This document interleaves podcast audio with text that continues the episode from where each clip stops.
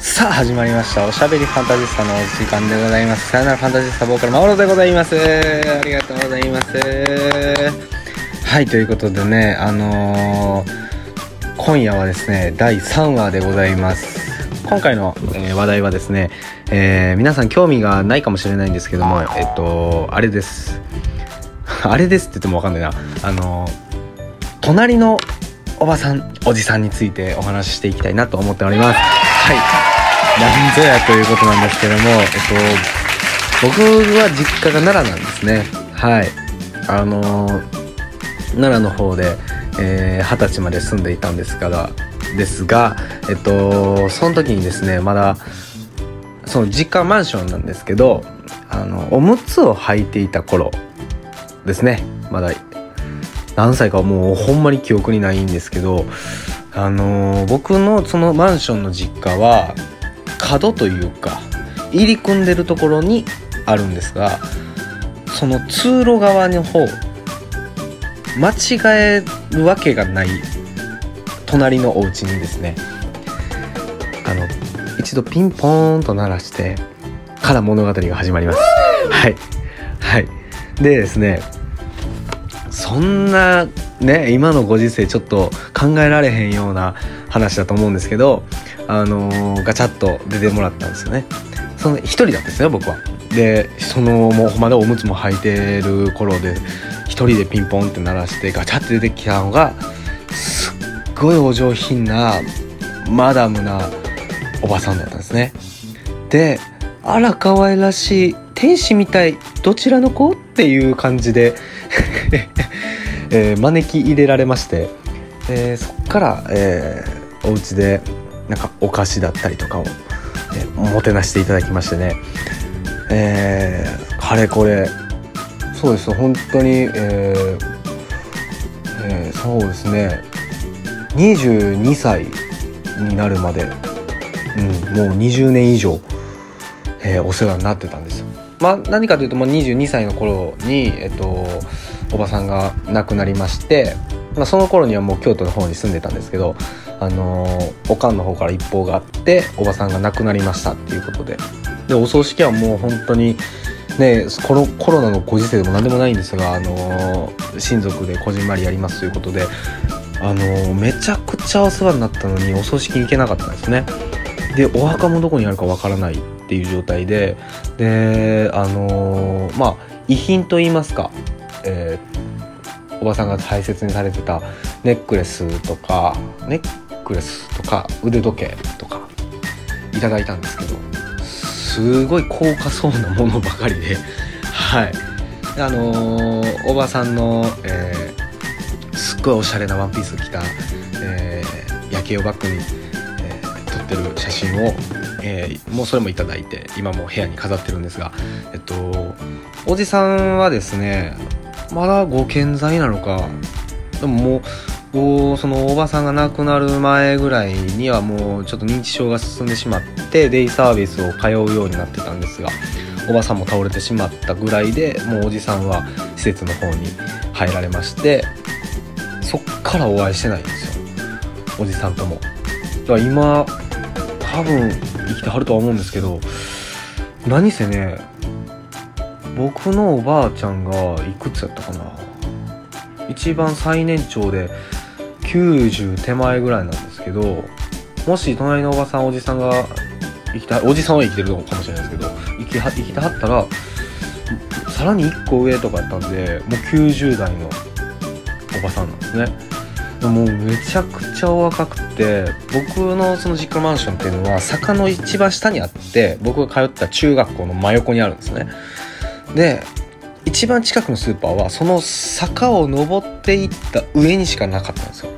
それ以外のところはやっぱり車だったりとか、まあ、バスっつってもバス停までちょっと遠かったりとかしてあの行くのが困難なんですが時々あの僕のおかんがあの出かける時にたまたま出くわしたりとかしたら「あのどこへ行かはるんですか?」ああいうことで送ってたりしたみたいなんですけどうんそのおばさんがですねそうですね20年お世話になったわけですよ。血のつながりもないのに。はい、えー、お孫さんが1人いらっしゃって僕の1つ上の男の子だったんですけどたまにね遊びに来て小学生の頃ですが一緒に遊んでもらったりとかしてたんですが中学生ぐらいになってからあのいろいろねあの結構お金持ちの子だったんでいろんなお習い事をしたりとかあの勉強すごいあの励んでる人だったんであのもう全然なかなか会えへんくなったんですがまあそんなこんなでそのおばさんおじさんとも多分いとこのあいとこじゃないわそのお孫さんとも会ってないみたいなので僕がもう本当に、もう孫のように可愛がってもらった覚えがあるんですね。まあ僕も弟がいるんで、まあ僕の弟も、えー、時々可愛がってもらったみたいなんですが、僕が一番ですね、もうほぼ毎日、小学校、中学もそうですね、もう、まずね、そのマンション帰ってきて実家に行くまでの一歩手前の家なんですよ。だから、家に帰る前に一回隣のおばさんおじさん家行って でおばさんの作るチャーハンがめちゃくちゃうまかったんですよ。あっさりちょっと薄味っていう感じなんですけどもあの味が忘れられへんくって。ね真央ちゃんラーメンをよくやって作ってますけども全然超えられないそんな当たり前なぐらい。うんめちゃくちゃ美味しいチャーハンを食べさせてもらってでお菓子のフルコースはい食べていつもお供にはポカリスエットで。で隣ではおじさんが株を楽しんではったりとかしてるんですね。で必ず毎日その時ハマってるもののおもちゃを用意してもらってたんですよ。えっとねポケモンの指人形とかあの遊戯王カードとかあのお礼のプレゼントとして毎日置いといてくれたんですよね。はい。指人形は本当にかぶることなくほぼ全種類集めてましたね。そのおばさんもその指人形とかかぶらないようにその種類とかも全部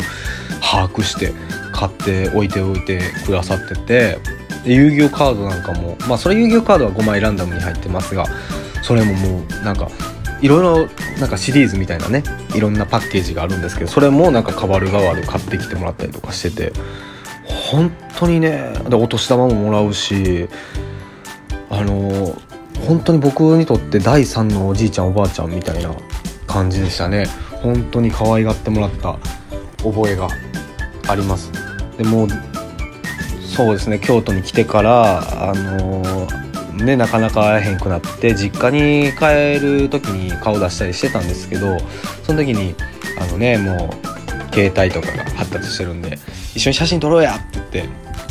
おばさんと写真撮ろうと思ったんですけどおばさんがもうあかんあかんあかん魂吸い取られるからあかんねんっていうもうあのめちゃくちゃ寛容なおばさんが写真だけは断ったんですね。だから僕とのツーショット写真ましてやおじさんとのスリーショット写真なんていうのは今残ってなくてはい。そんなおばさんおじさんが僕にはいたんです。実は。すごいですよ。も